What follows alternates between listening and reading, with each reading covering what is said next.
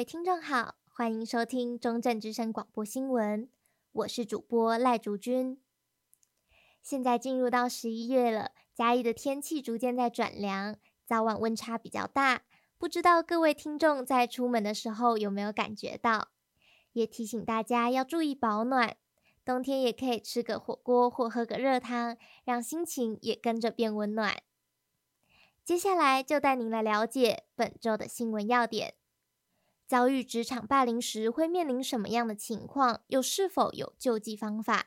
职场霸凌常发生的类型有言语嘲讽、贬低、背后中伤与散播谣言等。台湾对于职场霸凌尚未有明确法规定义，但被霸凌者仍可对霸凌者提刑事责任与民事赔偿。除了职场霸凌定义列入法规，雇主也应该要营造良好的工作环境，使职场霸凌事件能够有效被防范。详情请听记者林采萱的报道。职场霸凌不姑息，安心就业环境。人力银行职场霸凌大揭秘调查，超过八成三的上班族遭遇过职场霸凌，常发生的状况为言语嘲讽、贬低、背后中伤与散播谣言、刻意排挤与孤立。工作处处刁难，以及工作上不给资源等类型，上班族小宝就曾遇过职场霸凌。他表示，霸凌者常散播谣言与工作刁难。不过，台湾现行法规并没有明确定义职场霸凌。民众若是遭遇霸凌，难以透过司法救济伸张劳动权益。国立中正大学劳工关系学系王安祥教授表示，虽然目前没有法律定义。但职业安全卫生法第六条第二项第三款，执行职务因他人行为遭受身体或精神不法侵害之预防，广义上有涵盖职场霸凌，能够给予目前法律尚未解释的状况。预防职场霸凌，事业单位与雇主有其责任。职安法有明定，雇主在员工遭遇职场不法侵害，应规划并采取必要的安全卫生计划。职场霸凌预防与防范，除了政府在法规中定义职场霸凌，雇主也要持续提供员工教育训练，并重视申诉管道，让员工得以求助，安心职场就业环境。中正之声记者林采萱综合报道。在一周工作结束之后，台湾的许多历史文化景点就成为大家假日的好去处。这些文化资产其实一直承载着台湾这片土地的历史记忆。相较于过去以个案的形式保存，如今用系统性文化资产保存的概念，能以更宽广的视角看待历史与文化资产的关联。但推动的情况与问题也值得我们探讨。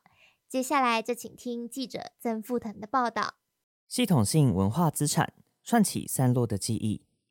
嘉义县蒜头糖厂的五分车，在今年十月七日延驶到了故宫南院，是台糖糖铁文物保存与活化计划中的其中一环。制糖业是台湾产业现代化历程中相当具代表性的部分。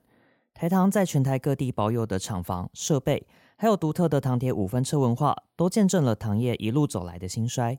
像糖业这样有着同样的历史背景，但分散在各地的文化资产还有很多。过去台湾主要是以单点式、个案式来推动保存，难以看到这种历史脉络上的连接。二零一六年修法通过的文化资产保存法中所纳入的系统性文化资产保存的概念，便包含了解决这一问题的可能性，让位于不同地理位置的文化资产能通过历史的相关性相互串联。不过，目前这项法规仍缺乏针对实际执行方面的规范，如何落实，可能还有待我们持续关注。中正之声记者曾富腾综合报道。除了历史记忆之外，在嘉义有个咖啡餐车，致力打破传统，创造现代人对于丧礼的新想象。嘉义的咖啡餐车配合礼仪社，将餐车开往各县市的丧礼场合，提供家属与工作人员饮料及餐点，也让丧礼的气氛活络起来，将严肃的场合增加了温暖的色彩。让我们来听记者李月熙的报道。丧礼咖啡车，温暖你我的心。一般在丧礼现场中的食物多为逝者家属提供，通常是罐头塔或是传统食物。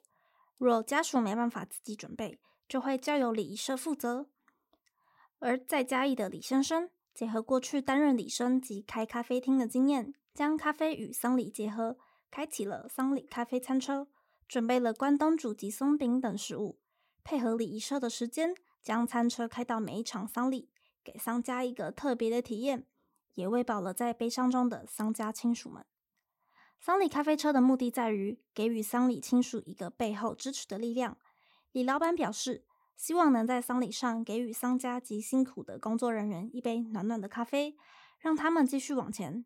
虽然身边的人离开了，但活着的人还是得继续向前。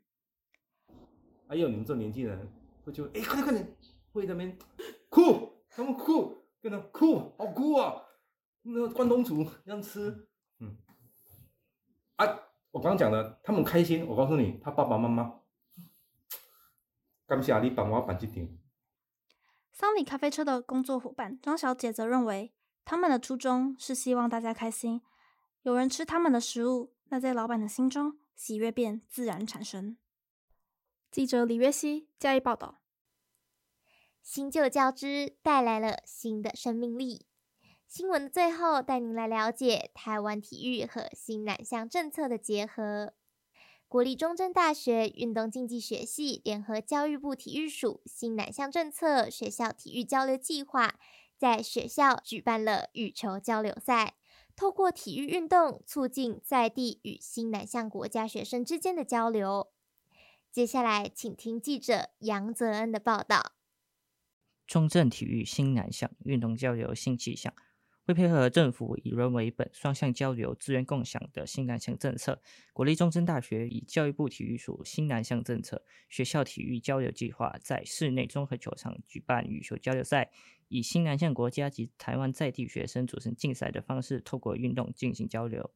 中正大学运竞系廖俊如教授表示：“这个最主要就是配合体育署的政策啊，因为他也是希望这几年在推新南向的计划。”就是希望透过这样的的计划的过程，促进呃台湾在跟新南向国家之间的交流。那对于体育运动来讲，它本来就是一个很好的媒介。在奥运会羽球男子双打夺冠后，台湾兴起一波羽球热，以羽球交流成为新媒介，能够更轻易、更接地气的与热爱羽球运动，例如印度、印尼、马来西亚、泰国等新南向国家达成文化交流。发展友好关系，达成互惠互利的双赢局面。运竞系今年还会以学校体育交流计划举办排球和足球的交流活动，希望有兴趣的同学可踊跃参与，以体育运动之美达成区域内的各国文化交流。中正之声记者杨泽恩，中正大学报道。以上是本周的广播新闻，感谢您的聆听，我是主播赖竹君，我们下周同一时段再见。